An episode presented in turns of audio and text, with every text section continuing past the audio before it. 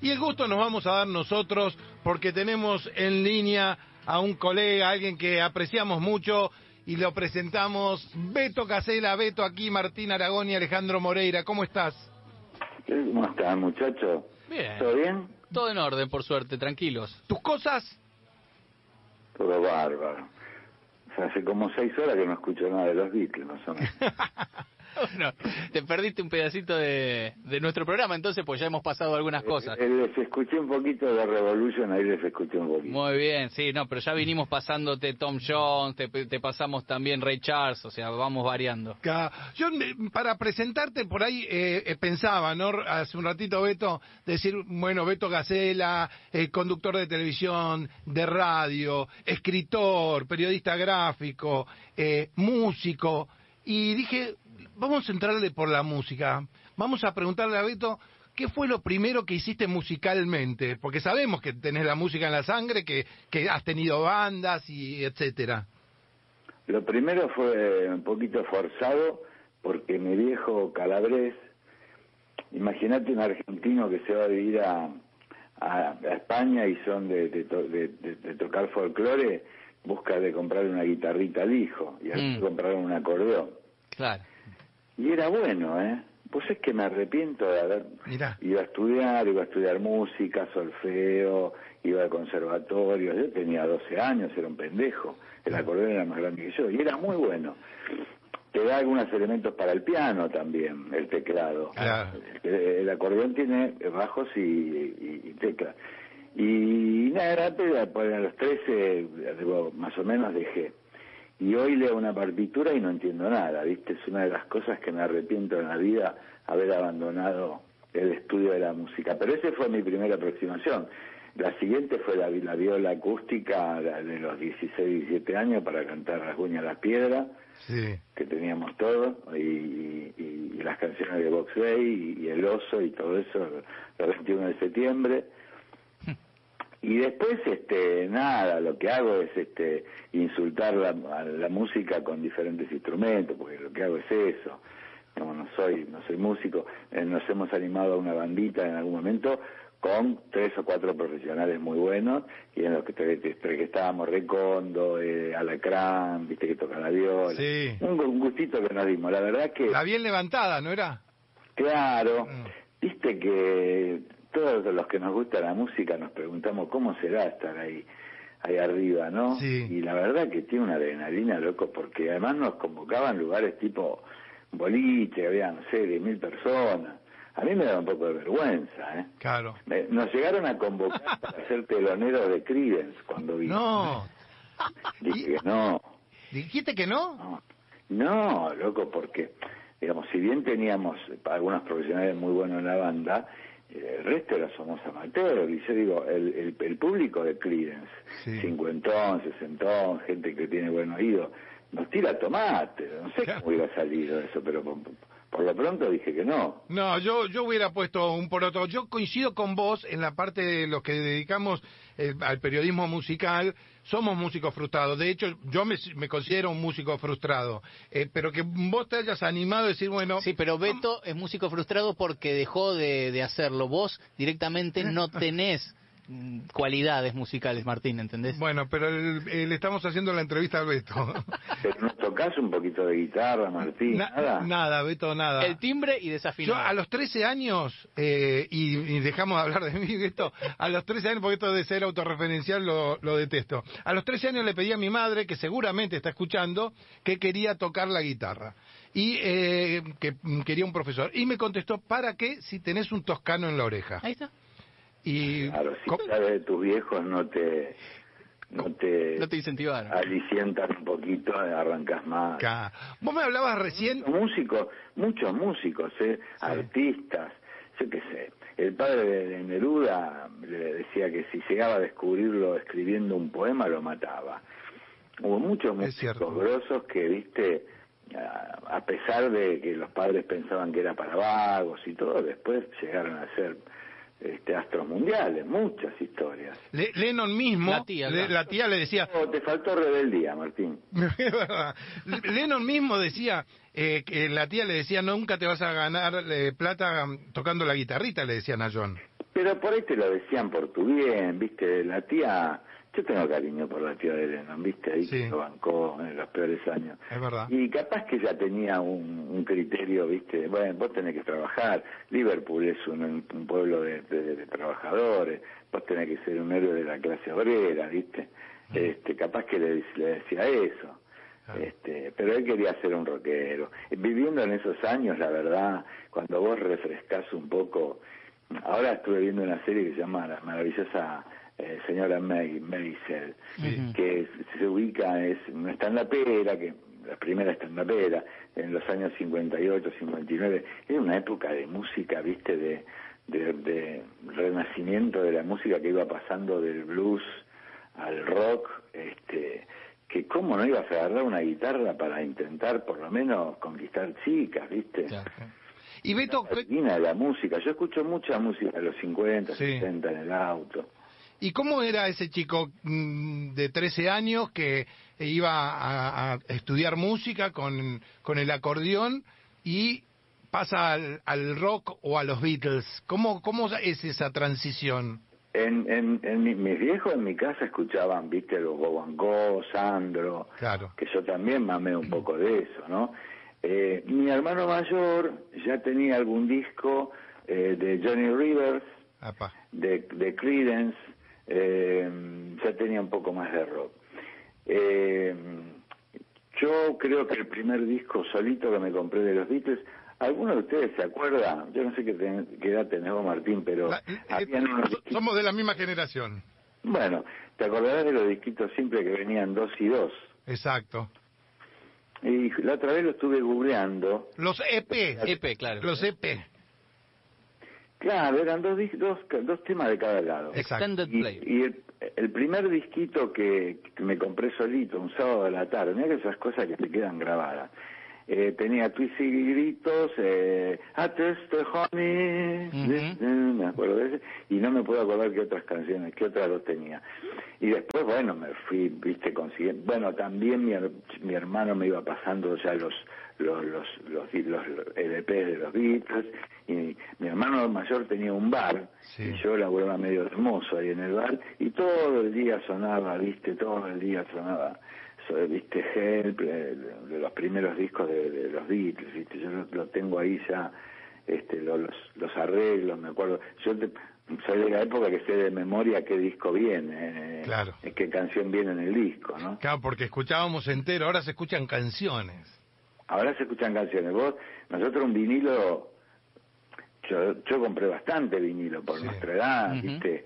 Porque además, nosotros, además de Beatles, eh, vivimos la, la, la invasión eh, de Deep Purple, de Pink Floyd, que nos volaba la cabeza, Sí, que era absolutamente otra cosa.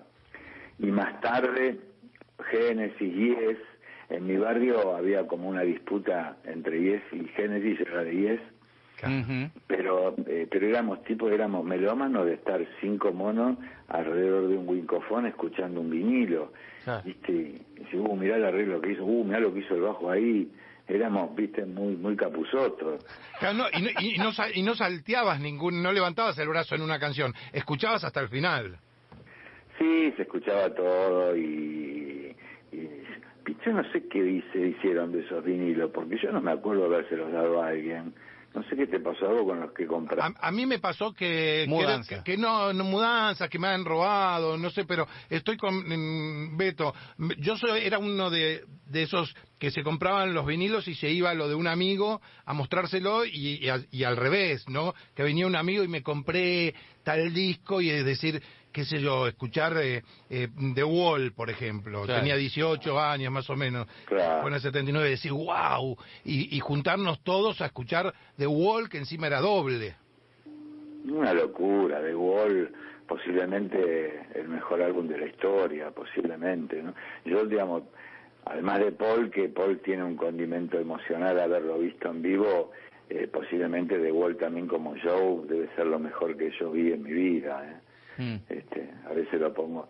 Pero, este, después, durante la mitad de mi vida, Sí. la transité soñando con comprarme un gran equipo de música.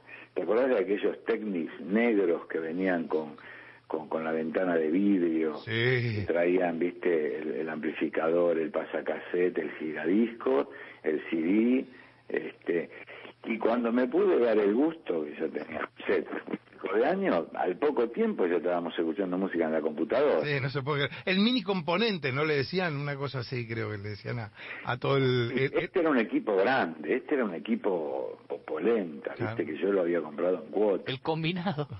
el combinado familiar. Claro. El combinado es, es siguiente al Wincofone. ¿viste? Claro.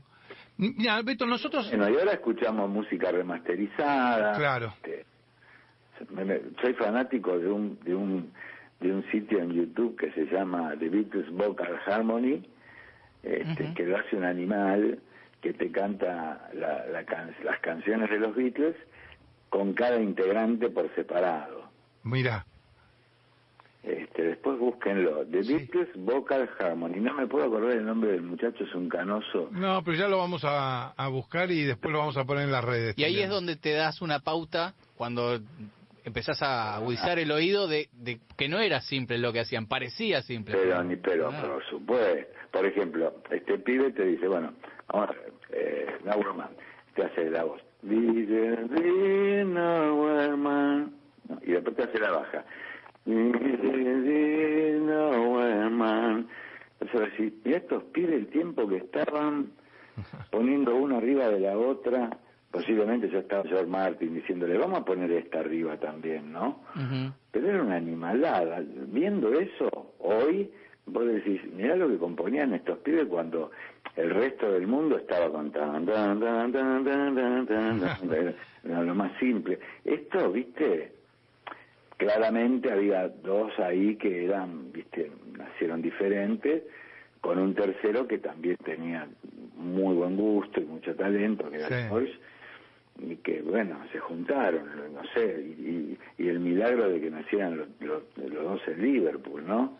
Ujú. Es cierto, es cierto. Ahora, nuestro, nuestra generación, Beto, eh, es la generación que más vivió buena música, porque yo tengo, tengo tres hijos de distintas edades, de 21 hasta 29, y los escucho muchas veces escuchar mi música, es decir, de, la de los Beatles, la de Pink Floyd, eh, la de los 70, los ochentosos, y es la música que vivimos nosotros. ¿Qué pasa ahora? ¿O es algo que es egocéntrico nuestro de decir, bueno, nuestra época fue la mejor?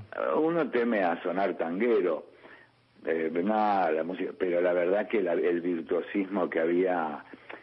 Yo eh, el otro día eh, me, me vi un show entero de, de en vivo Uf, Eh, y lo que hacían esos muchachos, ¿viste? Y sabes que me llamó la atención, que no sé con quién lo comenté.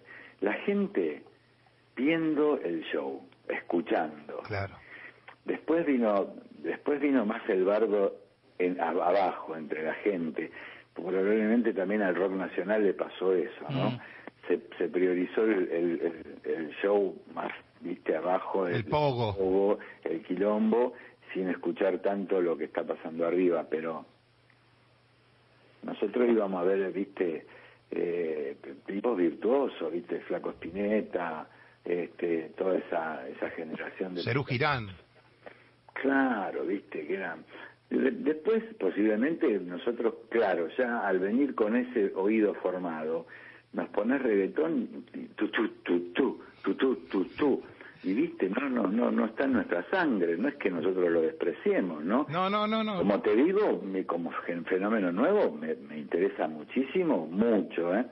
Eh, Toda la movida del hip hop, el trap, el rap Sí. argentino, hay unas cosas fabulosas Sí. de, de poesía urbana Sí. espectaculares que yo ahí veo arte, ¿viste? Sí, coincido, coincido. Está, por ejemplo, este chico Woz, por nombrar a alguno. Por nombrar uno. Sí, sí, con un compromiso social, inclusive. Total. Y además hay pibitos, vos te vas a Soldati, vas a una esquina y, y te improvisan ahí y vos le decís, bueno, el Día de la Patria, vamos con el Día de la Patria y los pibes te hacen Claro. dos canciones ahí al toque, digo, hay una cabeza ahí, viste, rapidísima. Mm. Este, y después tenés, viste, las batallas de gallos que te llenan el Luna Park. A mí e- e- esa expresión musical, por eso no te digo que me compro disco, Claro. pero escucho, paso algo de vez en cuando en la radio, me parece muy respetable.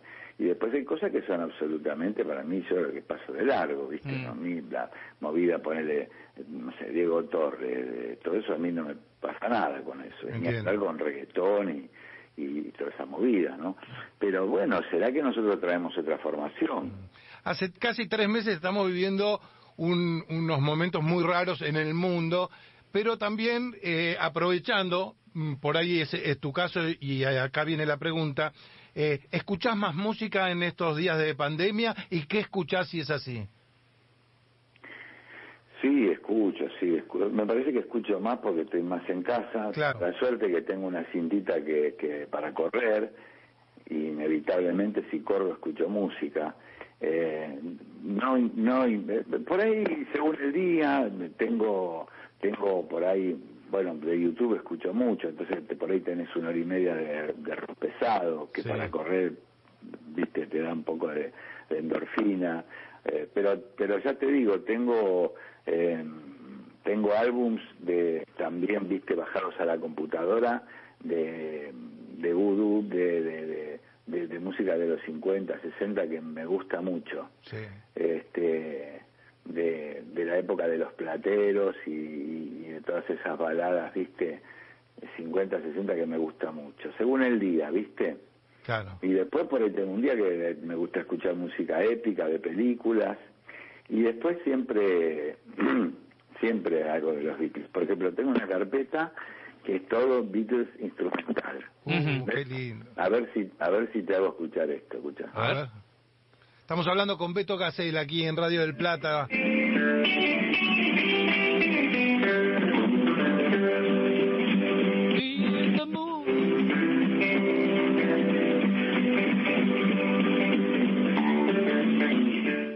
¿Se escucha? Sí. La canción que cantaba Ringo. Sin Ringo. Y tenés así todas instrumentales. Exacto, tengo, te diría que casi toda la discografía, o por Sí. lo menos los discos, solo con la música. Y es lindo, un día, viste, que cantás vos arriba, si querés, si tenés ganas. Claro. Después tengo otra otra carpeta que son todos tracks vocales, son ellos cantando, eh, que todo eso se debe haber, eh, no sé, remasterizado y, y, em- y empezó a circular en la red o alguien te lo consigue, pero por ahí tenés las canciones de los Beatles, vos esc- escuchás a cantar a Paul, eh, Oh Darling, sin el piano, y es una locura lo que raspa esa voz. Sí, sí, sí. Por algo hay pocas personas que pudieron llegar a ese registro. Y a él le costó inclusive, porque se levantaba todos los días bien tempranito de la mañana e iba y lo primero que hacía era grabar esa canción y lo probó varias veces hasta que finalmente quedó satisfecho. Era un animal. Quedar satisfecho para Paul era un milagro. Antes hablábamos en la radio que eh, era, era una tortura para los otros tres. Sobre todo la, la sur- Mira, yo creo que yo creo que Paul es el responsable de que hayan durado tanto. Coincidimos. porque porque los otros tres eran más colgados y más, más Lennon a los tres años ya quería largar todo y él viste era el- también el productor el que iba y el que organizaba no y posiblemente también el que los hizo separar porque se había puesto muy mandón me parece a mí Y cumplió el rol un poco de Brian Epstein y que queriendo manejar el tema. y a mí viste que todo el mundo apunta a, a Yoko A Yoko, sí. Yo creo que Lennon le lleva a Yoko al estudio de bronca porque él se había puesto, era como, eran Paul y sus amigos la banda al final prácticamente. Sí, probablemente. Escuchás- Vos escuchás a Abbey y viste, él se, se, se dio el tupé, dice, terminaron el disco y, y se fue al estudio y se grabó Her Majesty y no le dijo a nadie y terminó Abbey Road con eso solito Porque se le cantó las pelotas, ¿viste? O sea, estaba mandón. Sí, sí, era... Tiene esas cosas, Sí, McCartney. de hecho eh, hay fotos en las que ves la cama esa famosa de que Lennon le llevó a, la llevó a Yoko con la cama porque decía que estaba enferma, pero en la cama la ves a Yoko, A Linda, a, Linda, a Patty Boyd. Claro, entonces bueno, ya está. Sí, ya era un quilombo. Pero yo creo que mm, Lennon posiblemente, no sé en qué momento de la vida estaba, eh, y, y Paul seguía siendo, viste, ese, ese músico, viste, que se levantaba a las 8 de la mañana y se pone como todo al hombro, pero posiblemente, siendo que el, el líder original era John, Y entiendo que por ahí, viste, eh, acercándose a los, bueno, 30 años, no sé cuánto tendrían, a Lennon le hinchó un poco las pelotas y- y por ahí dijo basta, ¿no? Mm. Sí, sí, sí, lo loco esto... Terminar ahí. Claro, vos decías... Dicen que eso- vos ves la película, ponele eh, TV, vos ves las caras, viste, te pesa ver esa película. Sí. Vamos a ver qué pasa con la nueva versión, cuando salga la nueva versión Ah, sí. con Pi- de Que, Peter que- que- Jackson. que al final sale el año que viene, iba a salir este año, pero con esto de la pandemia lo estiraron al año que viene. Bueno, Y ahí va a haber cosas nuevas. sí, Sí, sí, sí, hay sí. mucho material que no, no había salido en la película, digamos, la original. Pero si bien, digamos, eh, todo, todo eso fue un hallazgo visual, te permite ver los climas, viste, post, post Brian Epstein, la distancia que había, viste, cuando cuando cuando Harrison le dice, bueno, decime cómo querés que toque y lo toco, pues dale. Y si no querés que toque, no toco. Si no querés que toque, no toco, pero decime, viste, Ringo que quería ir a comer hamburguesa a no sé dónde, viste. Sí, tremendo. Así todo, con sus quilombos y sus desencuentros, hicieron lo más maravilloso para mí de la historia, ¿no? Sin duda que sí. Beto, te queremos agradecer especialmente esta charla, especialista en Beatles. Sí, por Eh, supuesto. a- algún día te, te venís al estudio. Eh, cuando Así que cuando me digan me voy a la mesa. Listo, exacto. Cuando termine esta locura te llamamos y, y mm, te nos paramos y escuchamos a Beto. Sí, dale. Beto, Ahí estaré, Martín. Me tienen con ustedes, me hacen unos mates y me quedo. claro que sí. Te mandamos un abrazo enorme y, y, bueno, todas las mejores vibras para, para que estemos bien todos, ¿no? Por supuesto, que salgamos rápido de esto y larga vida al programa también, es que lo necesitamos. Te agradezco mucho. Muchas gracias. Abrazo grande, chao. Chao. Beto Gacela pasó por Eternamente Beatles por Del Plata.